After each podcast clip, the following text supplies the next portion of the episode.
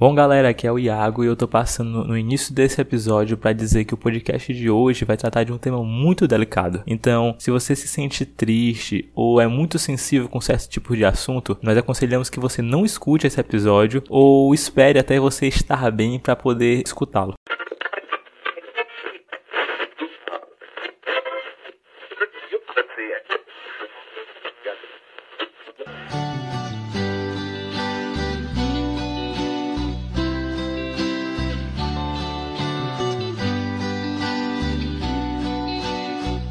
Fala galera, tá começando mais um Herói de Gavetas e hoje o assunto é depressão. Depressão é uma doença que afeta 4,4% da população mundial, 5,8% dos brasileiros, sendo o quinto país com maior índice de prevalência da doença e o primeiro país com índice de transtorno de ansiedade. Para essa conversa séria, melancólica, eu tenho do meu lado aqui nosso psicólogo Luiz. Fala galera. Lembre-se, você não está sozinho. Sempre tem alguém com quem você possa contar.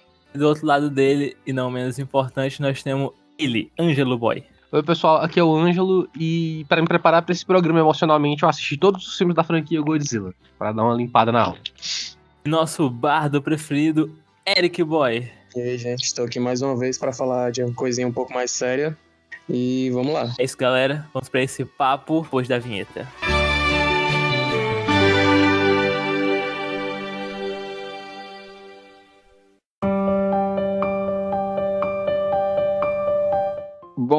clichê, mas sempre que a gente fala de qualquer coisa relacionada à saúde mental, vale te ressaltar: depressão é uma coisa séria e não é frescura, não é charme, não é chamar atenção. Aliás, até é chamar atenção, mas por que chamar atenção é visto como uma coisa que não se deve dar atenção? Isso é, é até contraditório. Se a pessoa tá chamando atenção é porque ela precisa de ajuda, não precisa ser descreditada. E isso é uma coisa que aconteceu muito acontece muito, né? Como o Luiz falou, é das pessoas desacreditarem a própria doença, né? A depressão é algo sério. Muitas das vezes eu né, fui testemunha de pessoas que desacreditavam a doença. Inclusive, um conhecido, uma conhecida, um conhecido meu aí, ele falava quatro cantos do mundo que a depressão era uma frescura, que isso era falta de, de coisa para fazer e tudo mais. Falta de Deus no coração. Nossa senhora, caralho. É, e depois de um tempo, ela foi diagnosticada com depressão, né? E ela sentiu na pele o que era essa frescura. Atualmente, eu não tô trabalhando com essa área, é, mas eu já fui, já, já fui um grande estudioso da psicanálise. E Freud acreditava que pra gente, pra gente viver bem, pra gente funcionar bem no, no cotidiano, no dia a dia, nós precisamos ter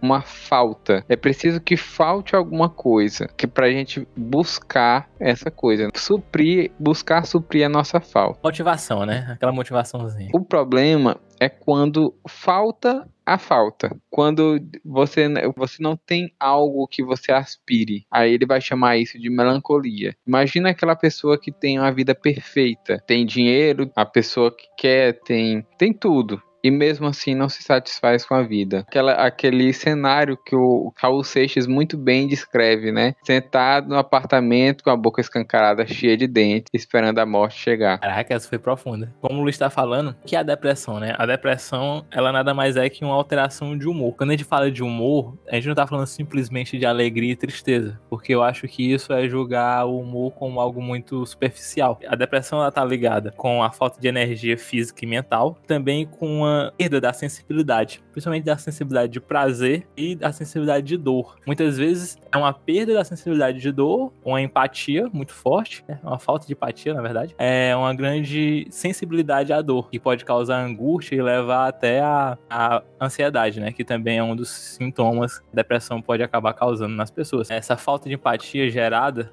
por essa falta de sensibilidade, ela acaba gerando esse desprazer com a vida, né? Cria essa falta de cor na vida. A vida vai ficando mais preta e branca, coisas vão ficando cada vez mais cansativas. Isso afeta o seu físico, isso faz você sentir como se é, você não tivesse vontade de fazer nada, como se o seu corpo estivesse todo dolorido, como se fosse cansativo simplesmente o fato de você se levantar da cama. Porque é muito importante a gente diferenciar a depressão da tristeza. Né? Você tá triste, ah, sei lá, você não passou naquela prova que você queria, você não tá se sentindo bem, isso é tristeza, vai passar.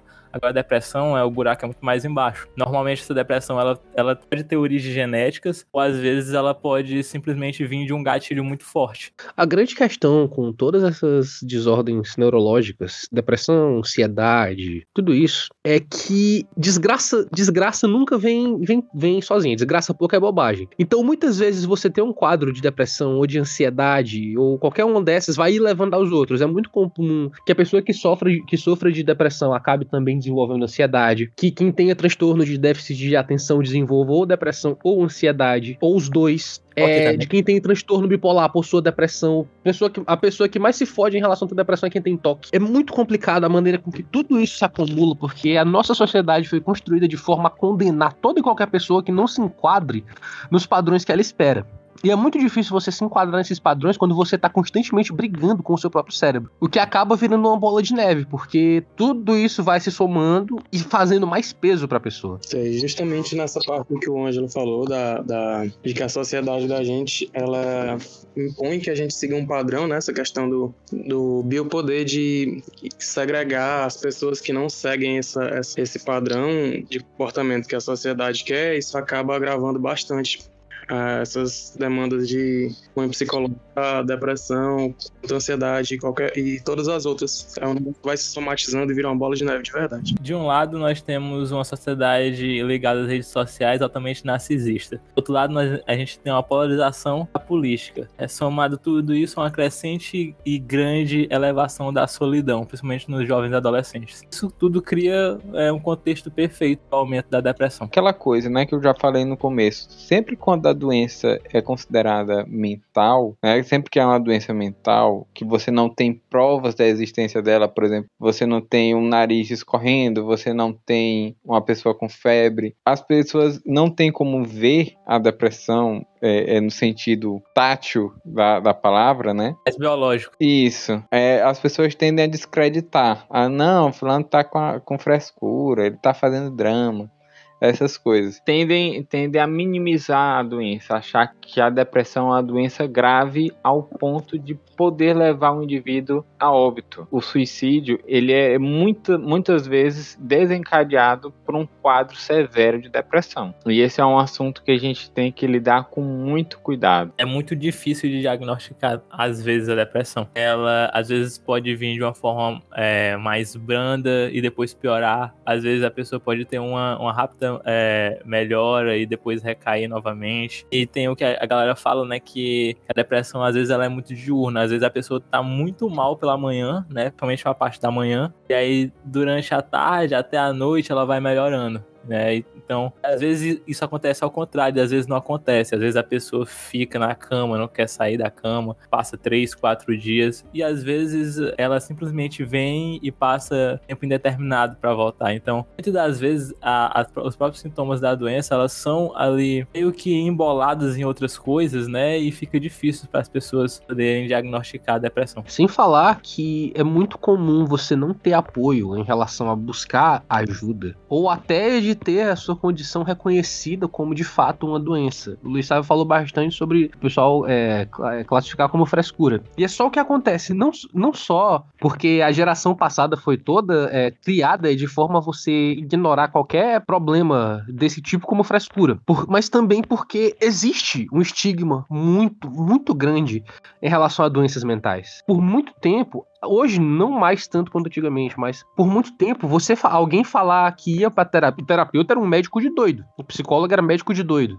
Sim. Você tá tomando tarja preta, olha lá o maluco, ó, qualquer dia vai ficar doido, vai matar alguém, sabe? Esse estigma é uma das coisas que torna tão difícil você ter o primeiro, a primeira noção de que você precisa buscar ajuda, de que você e que vale a pena buscar ajuda. É, de- é, tem toda essa questão de quem não entende, mas também porque às vezes as pessoas acabam caindo no erro de acreditar que é, o apoio de fora de outra pessoa vai servir como terapia.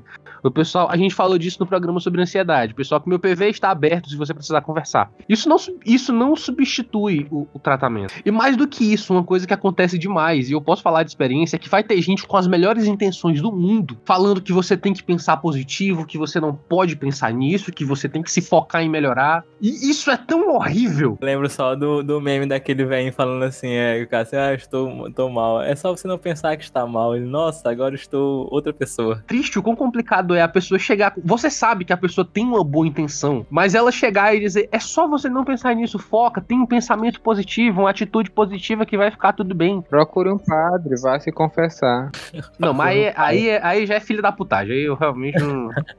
Aí eu acho que não tem boa intenção, não. Aí eu acho uma sacanagem mesmo. Sai, vai pra festa, vai tomar uma com os amigos e etc. Não Vai é pegar a assim. mulher, vai pegar a mulher, tem essa aí também. Não, e o, o mais, o mais, o que, o mais revoltante é quando a pessoa fala essas, essas frases acompanhada de um prefixo no começo. Ah, é só, ah, é só ir pra festa. Igual o Barney. Eu, eu, quando eu estou triste, eu deixo de ser Eu, triste e eu fico. paro de me sentir triste e começo a me sentir incrível. É, é, eu acho maravilhoso como tem muita gente. e Até porque Barney Stinson é um dos exemplos mais gritantes de um Isso. personagem que precisa seriamente de ajuda psicológica na, na TV. Ele e o, e o Rick do Rick e Morty. Eu nunca esqueci daquele episódio que ele vira criança, ele começa a escrever, ele tá todo felizão, ele começa a É, ele, escrever. ele, ele deixa a filme. Depressão dele sair daquele jeito. É, me deixa sair, me deixa sair, eu tô muito velho, alguém me tira daqui. É foda. É mais ou menos aquilo mesmo. E, Mas é, pô, hilário aquela cena. e a cena que ele tá desenhando, que ele escreve assim, mano, me mate, me mate, por favor. Uhum. Não, mas pra mim, a, a melhor parte é aquela do baile que ele me deixa sair, me deixa sair. E ele mexe a mão pra enfatizar: Isso não é uma dança. Tô implorando ajuda, gritando por ajuda. Por favor, me deixa sair. Isso é bem claro, tipo, uma, uma, uma amostra daquela coisa que você fala uma coisa, mas seu corpo e seu subconsciente quer outra coisa, né? Tá dizendo outra coisa. Ah, eu preciso de ajuda, eu preciso, preciso que alguém olhe pra mim, que alguém venha aqui me, me ajudar. E eh, pegando como gancho que o Luiz Sábio falou, o Luiz? Não, foi o Ângelo que falou, pessoas terem muito preconceito sobre doenças mentais, né? Isso é bem verdade, porque não faz nem, tipo, não faz nem 30, 20 anos, 40 anos, e existiam os famosos manicômios, né? E ainda existem alguns. Eram onde as pessoas que, que tinham problemas mentais e eram vistas como problemas mentais ou estovos na família, eram jogadas para serem tratadas com muitas aspas. Sabia que Cara, é, eles- tirando, tirando completamente as luvas e dizendo na cara, é onde a sociedade jogava o lixo, entre aspas, dela. Exatamente. Tem documentários sobre manicômios que é, é uma coisa que é angustiante de ver. Você se sente enojado vendo aquilo. Como dá pra tratar alguém de uma forma tão desumana? E, a- e as pessoas que tinham, não só, não eram só pessoas que tinham problemas mentais, eram pessoas que tinham opções sexuais diferentes, pessoas que tinham pensamentos diferentes da sua família, Moradora de rua. é, pensamentos que não Comunista, todo esse pessoal. Os manicômios, eles, historicamente, ele- eles foram muito estigmatizados. Na verdade, eles começaram lá nos leprosários, na Idade Média. E ao longo do tempo foi passando, a, a lepra foi se extinguindo e, e só foram sobrando os doentes mentais no- nos, nos leprosários até que eles viraram, de fato, manicômios. Porque antes era leprosário para manter as pessoas que tinham, que tinham rancenias de longe da, da sociedade. Depois virou um leprosário para botar as pessoas que elas não gostavam, que achavam que atrapalhava o status quo. E isso ainda existe até hoje. Existem pessoas que preconceito gigantesco com outras pessoas que têm algum problema psicológico ou psiquiátrico e, e isso é perpetuado até hoje. E a nossa sociedade, como eu tinha é, dito antes, ela ajuda muito nisso porque de um lado nós temos pessoas feitas de pixels mostrando suas vidas perfeitas nas redes sociais e ganhando milhões ainda com 17, 18 anos. E do outro lado a gente tem uma geração passada que com 25 anos de idade já ganhava o suficiente para sustentar uma família toda e já tinha comprado uma casa. E quando você jovem se vê entre esses dois exemplos, você muitas vezes pensa que é um inútil. Exemplos dos quais, exemplos exemplos os quais às vezes nem não são tão necessariamente assim realistas. Porque você olha, você olha assim seus pais se virando, dando jeito com 25 anos de idade e tal, mas você não sabe o quanto eles se fuderam para chegar ali, o quão ferrados eles estavam emocionalmente, psicologicamente e financeiramente, e isso te faz sentir inútil. Porque a noção, a noção de como a pessoa lidou com aquilo é, é muito diferente do que, do que de fato aconteceu. Você tem a impressão de que você não é capaz, e não adianta ficar se comparando. E você não pode comparar a realidade de hoje com a realidade de 20, 30 anos atrás. É, o mundo, a sociedade vivia numa outra, numa, numa outra mecânica, funcionava de outro jeito. Mas é aí que entra um puta problema. Racionalmente, todo mundo sabe disso racionalmente. Quão difícil é pensar racionalmente quando você tá tendo um episódio depressivo grave? É, e, e, e, não só isso, ainda tem a pressão da, da nossa família, que é da geração passada, né? Porque, tipo uhum. assim, eles não entendem que hoje a, a gente tá em uma, uma, outra geração, com outras coisas. Eles querem ver resultados. Então, por que, que você não arruma emprego? Então, por que, que você não faz isso? Então, por que, que você não faz aquilo? E a gente tem essa cobrança. Fazer um, fazer um concurso. É, a gente tem uma cobrança o tempo inteiro para que a gente é, se enquadre e seja sempre espetacular. Quando você diz, ah, vou fazer um concurso, aí vem alguém e, e fala assim, bote para passar, tá com tudo. Não, eu tô, eu tô estudando de. Eu passo quatro horas do meu Zoeira. dia estudando pra essa porra de sacanagem, eu não quero passar. Eu paguei sem conta de inscrição só pra tirar onda, só pra viajar, só pra passear. Caralho, velho. É, e, e, tipo assim, você olhando como a sociedade lida com isso, explica muito sobre os manicômios e, e por que deles existirem, da forma como eles existiram por tanto tempo.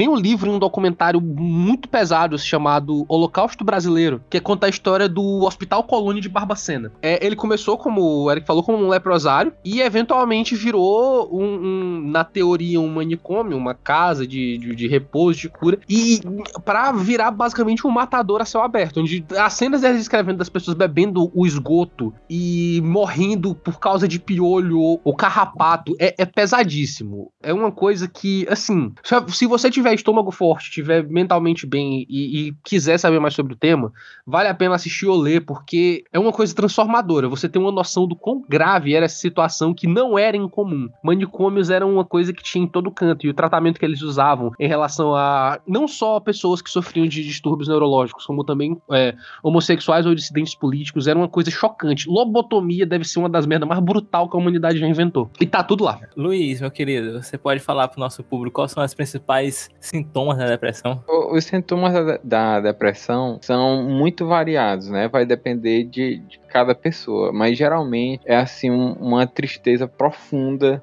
a vontade de não fazer nada. Você pode ter também alterações no sono, ou dormir demais, ou dormir de menos. Você pode ter também alterações na fome, ou você come demais, ou você come de menos. Você pode ter pensamentos de morte, ter pensamentos de que você não, você é incapaz de fazer alguma coisa. Você passa é, coisas que antes faziam você se sentir bem, agora parecem não fazer mais, entre outros sintomas. É, são sintomas muito variáveis variados, né? E como eu disse, podem ser diferentes de pessoa para pessoa. É aquela sensação de autocrítica, né? Pessoa fica da hora criticando as coisas que ela mesma faz. Eu acho que um dos sintomas mais perigosos da depressão é o sentimento de apatia, que é horrível, é sufocante, porque você sabe que algo tá errado, você sente que algo tá errado, você tá se sentindo, é difícil respirar por causa do quão mal você tá se sentindo, mas como nada no corpo tá doendo diretamente, não dá para explicar o que é. Você precisa criar algo que você entenda. É, é o sentimento de tentar expelir, né? É, de tentar é. É, entender aquela dor que a gente chama de expelir, né? O meu professor falava muito essa palavra palavra. O que, o que será que ele está tentando expelir fazendo esse tipo de coisa? Dá um, um, sentido, uma causa para aquele sentimento ruim. Você ter, ter, ter, depressão é tipo você ter o gremlins no seu cérebro constantemente sabotando tudo. Também tem que ressaltar que ela também afeta demais a sua interação social com as outras pessoas, né? Pessoas Sim. que têm é, depressão, ela tem uma insatisfação, principalmente nas relações é, de amizade e principalmente nas relações amorosas. Tanto é que a maioria das pessoas que têm depressão e são diagnosticadas com depressão, eles são aconselhados a não tomar tomar nenhum tipo de medida drástica dentro do relacionamento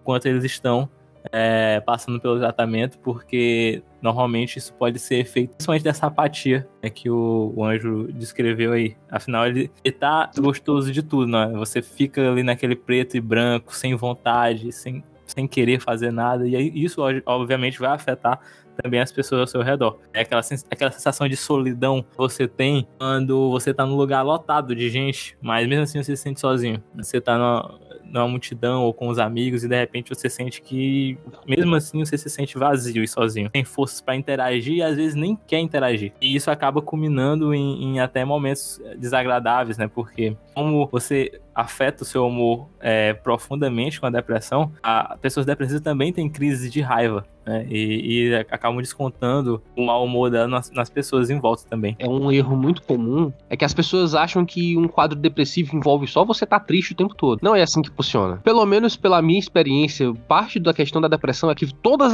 os seus sentimentos ou estão no 80 ou estão no 8. E você sente muita raiva, você sente muita tristeza, você sente muita alegria às vezes até. É uma alegria que a, até dá para perceber que não é natural, você tá tão eufórico. Desespero, raiva, angústia, dor, tudo é muito intensificado, ou é completamente cortado a ponto de você quase não sentir. Ou você tá extremamente sensível a tudo, ou você tá completamente dormente. É, foi, foi como eu, eu, falei ali no início do cast, né? Tipo, você resumir a depressão apenas com alegre e triste é você resumir o humor a duas coisas muito superficiais, né? O humor ele vai muito mais além do que isso, ele é muito mais complexo. A depressão ela mexe com o teu humor em geral. Gangorra, não diria gangorra, na verdade eu acho que é uma montanha russa. É uma montanha né? russa. Sobe, desce, sobe, desce. Tanto é que esse termo depressão, ele foi roubado da geografia, ele simplesmente vai mostrar que é um aprofundamento do humor. É quando o seu humor desce de uma forma é, muito maior do que o normal. Alguns médicos, psiquiatras e psicólogos dizem que para ser constatado uma depressão mesmo, esse humor ele tem que que tá muito abaixo, pelo menos há duas semanas.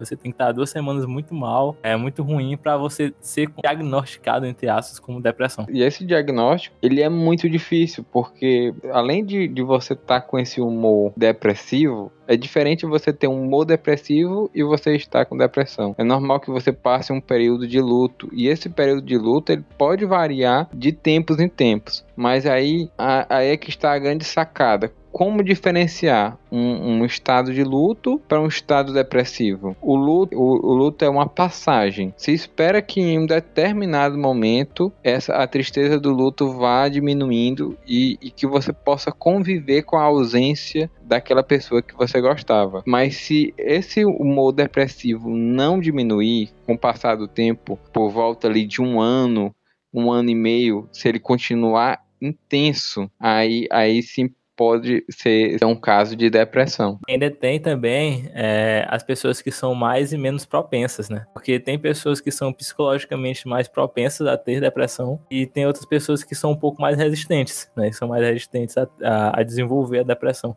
Isso vai variar também de pessoa para pessoa, de personalidade para personalidade, né? Questão de histórico na família também, né? Porque como o Iago falou no começo, existem gatilhos genéticos também de pessoas mais propensas e menos propensas. Eu não, eu não, sei se tem algo genético. Tem algo genético, Luiz? Tipo, se você tem familiares que têm depressão, pode ser que você tenha mais propensão a ter depressão. Os estudos mostram que existe essa, essa correlação, né? Então se trabalha com a ideia de que existem algumas pessoas mais propensas e outras menos propensas. diferença. Como toda doença, a depressão também tem uma população um, específica que é mais afetada por ela. Com essa população, eu quero dar ênfase nas pessoas idosas, porque é muito comum, é muito comum que com a chegada da terceira idade, as pessoas venham a passar por diversos estágios de luto, que vão desde quando os amigos, é, é, os amigos daquela pessoa começam a falecer. A aposentadoria também é um estado de luto. Ela saía todos os dias para trabalhar, parou de fazer isso. Perca das, das habilidades físicas. É, a visão já não é mais tão boa. O coração já não é mais tão forte. Até a forma de, de pensar, o raciocínio não é mais tão rápido. A minha, a minha avó, por exemplo, ela era professora. Para ela foi muito difícil quando ela já não estava mais conseguindo ler, porque ela lia uma mesma linha várias vezes, ela tinha dificuldade de, de, de ir para a linha de baixo e continuar a leitura. Isso para ela foi horrível, porque ela era professora primária e ela gostava muito de ler. E quando ela parou de ler as, as revistinhas dela, ela ficava muito triste. E na época eu era criança e a minha leitura não era muito boa, então eu não podia ler para ela. À, medida que você vai envelhecendo, a gente vai chegando perto daquele final inevitável que todo mundo compartilha, né? Que é a morte. E a aceitação do fim, às vezes, ela é dolorosa. Pelo ambiente em que você tá, onde as coisas vão se deteriorando e você vai junto e você percebe que você não faz mais parte daquela geração ou daquela realidade, que as coisas estão mudadas. E isso causa em você uma dificuldade de se adaptar. Como bem disse o Luiz Sávio, isso pode ser a porta para muitas doenças psicossomáticas, inclusive a depressão. Pode acabar piorando a saúde, que já é mais debilitada quando você está mais idoso, né? Fica com a saúde já mais debilitada, seu sistema imunológico não é mais como é antigamente. E isso pode afetar você bastante, né? O que eu queria dizer com isso tudo é que se você tem, tem na sua família alguém já, já na, na terceira idade, alguém com mais de 60 anos, com por volta dos seus 70 anos, tenha mais paciência, tente ter mais paciência com essa pessoa, tente ter mais cuidado, porque ela passa por um momento já bem difícil na vida dela e se você tem, se você acha a sua vida é, é difícil, você se sente triste, tenta se colocar um pouco no lugar dela também. É, e isso nós estamos falando em situações normais, né, de, de idosos que estão numa família, que, que tem um amparo social. Agora você imagina como seria os, a situação dos idosos que ficam em casas de abrigo, é, abrigos para idosos, como abrigo São José e por aí vai. Imagine você estar num lugar e você não ter familiares próximos. As pessoas também que são as pessoas negras também a depressão hoje ataca muito as pessoas negras por conta do preconceito que, ela, que elas vivem, a sociedade onde elas estão, estão é, inseridas, né? Que é uma sociedade, infelizmente, muito preconceituosa. O, o, o, racismo, ele afeta a pessoa de uma forma que você nem imagina, né? Porque é um preconceito que ele fere não só você psicologicamente, mas também fere você fisicamente, né? Principalmente a, a galera da periferia, né? Porque assim, a gente tá falando, por exemplo, da galera galera que tem condição de ir para um psicólogo, de se tratar, de fazer um, um, tratamento, mas é a galera da periferia que não tem esse mesmo privilégio. O privilégio de, de se tratar psicologicamente, de ter ali um, um, um alento, poder conversar com alguém. E quando tem essa chance, é uma vez e, tipo, espera aí uns dois meses para ter uma consulta de novo. Todas essas pessoas, ela, elas têm que ser evidenciadas, né? A gente tem que ligar um alarme bem grande. Essas doenças, né, principalmente a, a, depressão, ela vem muito né, engrenada de como a nossa sociedade está hoje. A crescente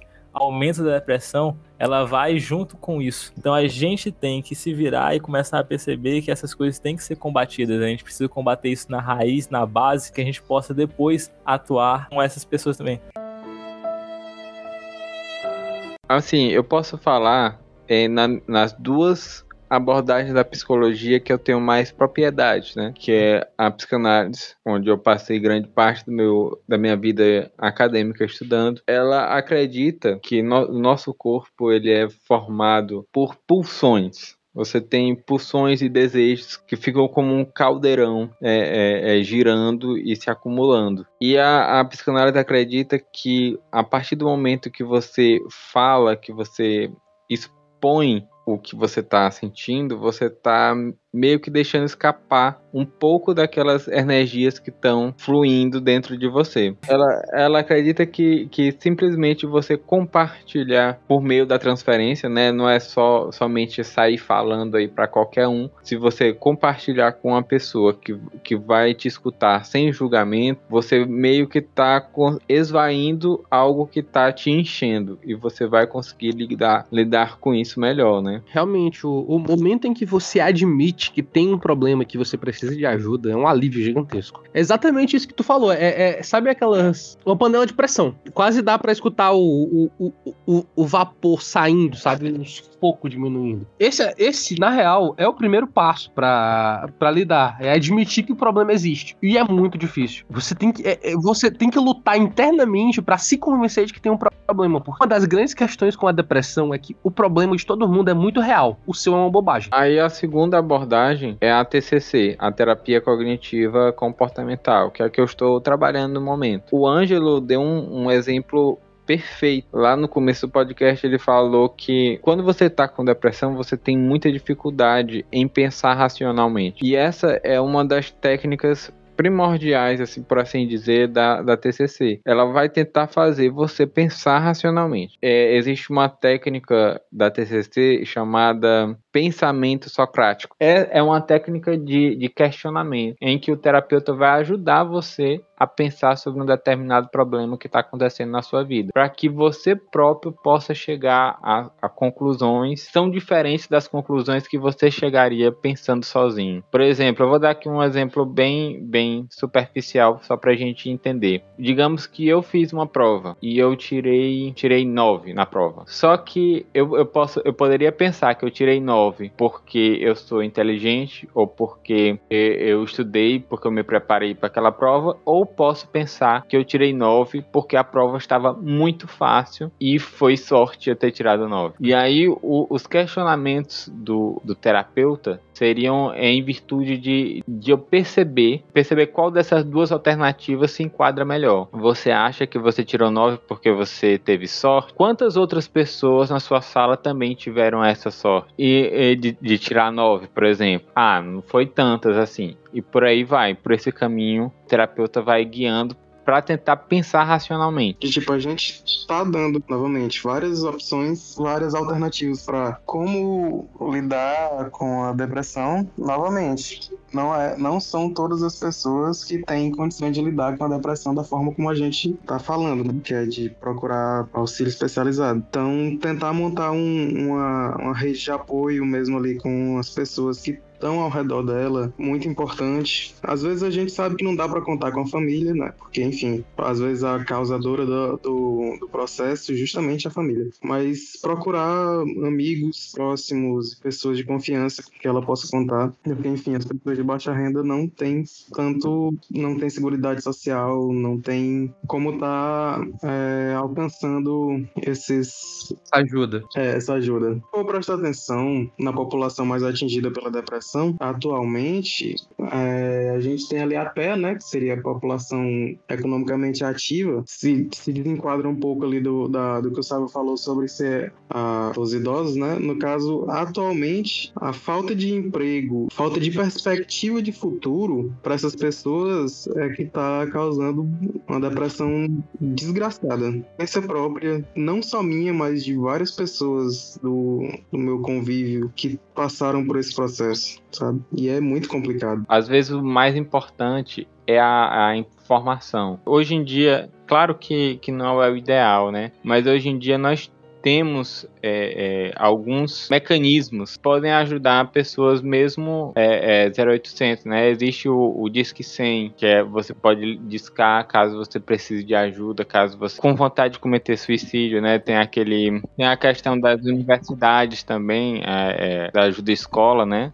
Cara, clínica escola é uma mão na roda tão grande. Tá certo que é muito, é muito procurado, às vezes é até difícil de, de agendar, mas pra, quando você tá sem sem poder aquisitivo, sem condição de poder financiar o, a sua terapia como normalmente, cara, uma clínica escola é, salva a vida de alguém, na real. Nas clínicas escolas você passa por um processo de triagem. Você só é chamado se você realmente, tipo assim, com mais urgência, digo por experiência própria, porque na clínica escola da Federal, que eu estudo, eu não consegui mais ser atendido lá, tanto por, por, por a minha demanda não ser tão urgente, quanto por eu já conseguir mais ser atendido porque eu já conhecia todo mundo tem essa questão ética também. Fui, procurei a, o auxílio da, da instituição privada, enfim, eles me chamaram, fiz a triagem, mas depois eles só cagaram pra mim.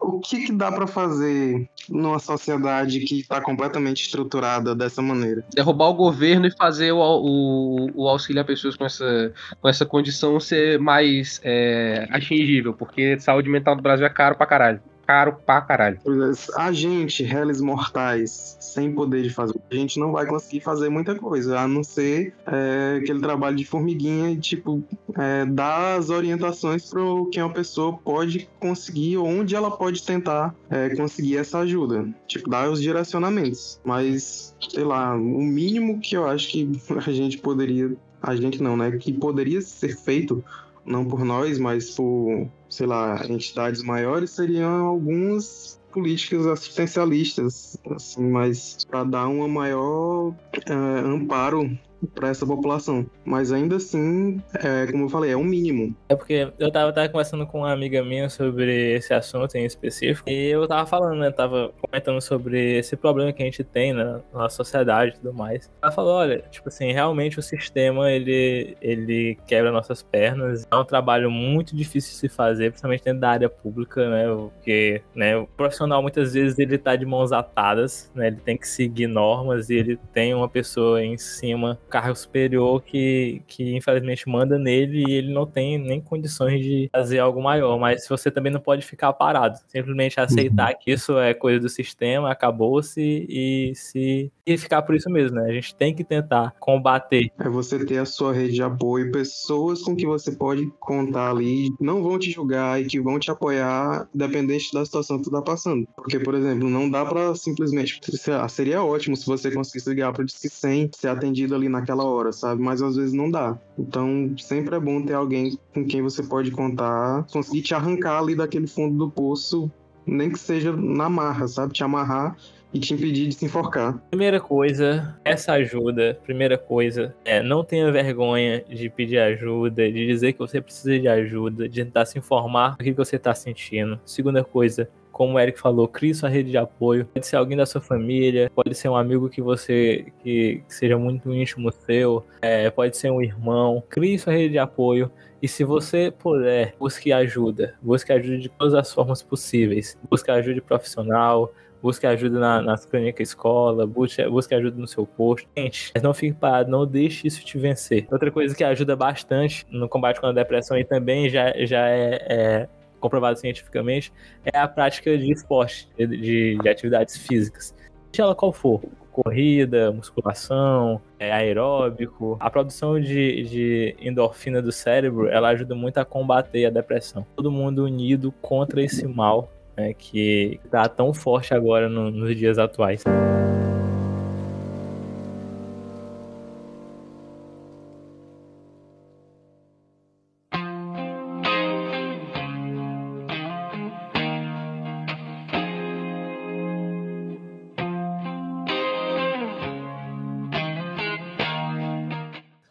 Falamos, falamos bastante, né? Hoje o, papo foi um pouco mais sério, não teve muita piadinha, não teve muito lero-lero, né? Foi bem direto ao ponto. Mas eu acho que a gente conseguiu alinhar, abranger. Claro que a gente não vai conseguir abranger tudo sobre a depressão, a gente pode fazer outros episódios sobre ela, falando um pouco mais sobre o nível, os níveis de depressão e tudo mais. Mas por hora, eu acho que deu para vocês se antenarem um pouco mais sobre esse assunto que é tão sério. Para nossas considerações finais, eu tenho ele, Luiz. Pessoal, lembrei, o, o outro programa que eu estava falando é o CVV, Centro de Valor valorização da vida. Ele também tem o, o chat também para acolher pessoas é, é, com depressão e com pensamentos de morte. O número para ligar para lá é 188. Assim como o senhor Eric disse, é, é, esses programas eles estão muito longe de ser o ideal, né? Mas e, o que o ideal mesmo é, é, que você tenha o, o círculo de apoio e todas essas outras coisas que o, os meus colegas já falaram. Em um momento em que você não não está podendo conversar com alguém próximo de você, é, é, é